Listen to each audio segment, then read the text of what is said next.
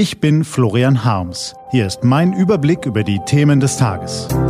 T-Online Tagesanbruch. Was heute wichtig ist. Mittwoch, 28. Oktober 2020. Merkel und die Ministerpräsidenten planen noch härtere Regeln gegen Corona. Ist das wirklich nötig? Gelesen von Axel Bäumling.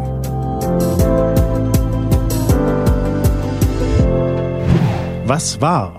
Gestern Abend war Florian Harms beim Training. Gewichte stemmen, Muckis malträtieren, sowas.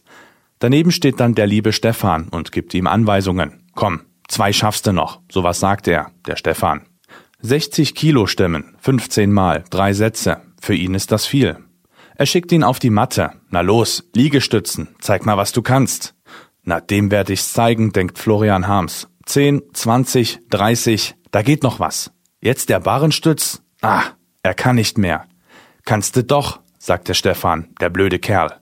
So, nun komm mal rüber zu den Hanteln, sagt er, der super fiese, hundsgemeine Stefan. Ich kann nicht mehr, denkt Florian Harms. Na los, Alter, du willst es doch auch. Durchhalten ist alles. Also hochwuchten die Dinger. Einmal, pff, zweimal, pff, und beim dritten Mal schoss er ihm durch den Kopf. Der Gedanke, der ihn seither nicht mehr loslässt. Das ist ein bisschen wie in dieser vermaledeiten Pandemie. Wahnsinnig anstrengend, kräftezehrend, ermüdend. Die Entbehrungen, die Mühsal, die Erschöpfung. Wir wollen eigentlich alle nicht mehr durchhalten. Müssen aber, sagt die Kanzlerin, die zwar nicht Stefan heißt, aber mindestens genauso viel Autorität besitzt wie er. Diszipliniert bleiben, weitermachen, an die Regeln halten. Nicht aus freien Stücken wie beim Krafttraining, sondern weil es die elende Seuche verlangt. Wir müssen da durch. Er kennt viele Leute, die glaubten, nach den anstrengenden Ausgangsbeschränkungen im Frühjahr sei die Corona-Zumutung halbwegs ausgestanden. Der Sommer war trotz mancher Kompromisse toll. Viele düsten in den Urlaub, viele entdeckten unser schönes Deutschland ganz neu. Viele dachten, ach komm, lass sie reden, die Virologen, als die vor der zweiten Welle warnten. Dann kam sie, die zweite Welle, und zwar schneller und größer, als es die meisten für möglich gehalten hatten.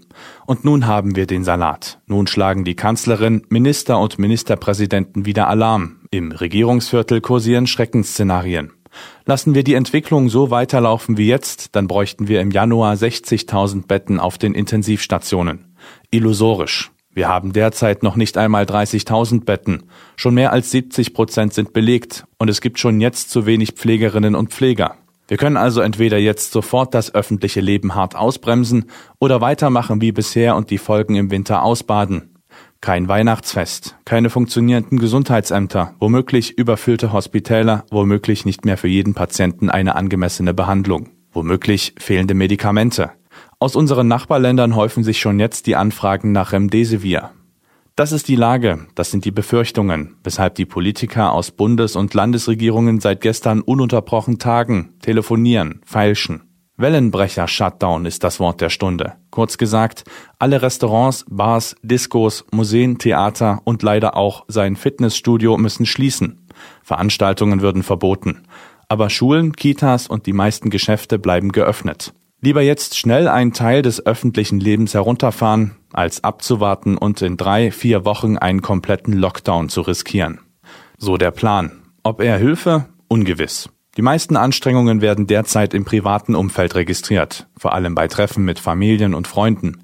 Die lassen sich zwar einschränken, aber kaum ganz verbieten. Deshalb appellieren Merkel und Co. an alle Bürger, auf Feiern, Reisen, Treffen zu verzichten. Es gibt einige, die das ablehnen und sich darüber echauffieren, darunter Esoteriker, AfDler und Extremisten, aber auch Bürgerrechtler und Vereinsamte.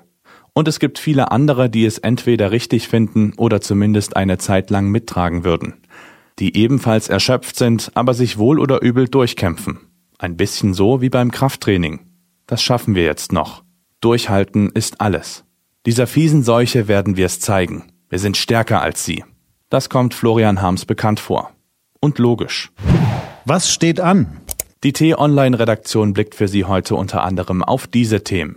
Heute ist also der Tag der Entscheidung. Ab 13 Uhr diskutiert Kanzlerin Merkel in einer Videokonferenz mit den Ministerpräsidenten über die Corona-Lage und versucht möglichst viele von ihnen auf harte Beschlüsse zu verpflichten.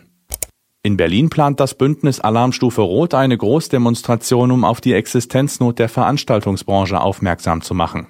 Und in Magdeburg muss Innenminister Holger Stahlknecht, CDU, vor dem Untersuchungsausschuss zum Terroranschlag in Halle Rede und Antwort stehen. Diese und andere Nachrichten, Analysen, Interviews und Kolumnen gibt's den ganzen Tag auf t-online.de.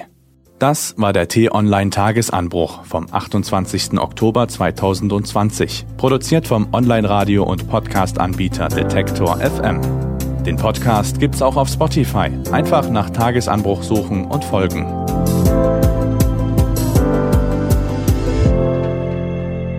Ich wünsche Ihnen einen frohen Tag. Ihr Florian Harms.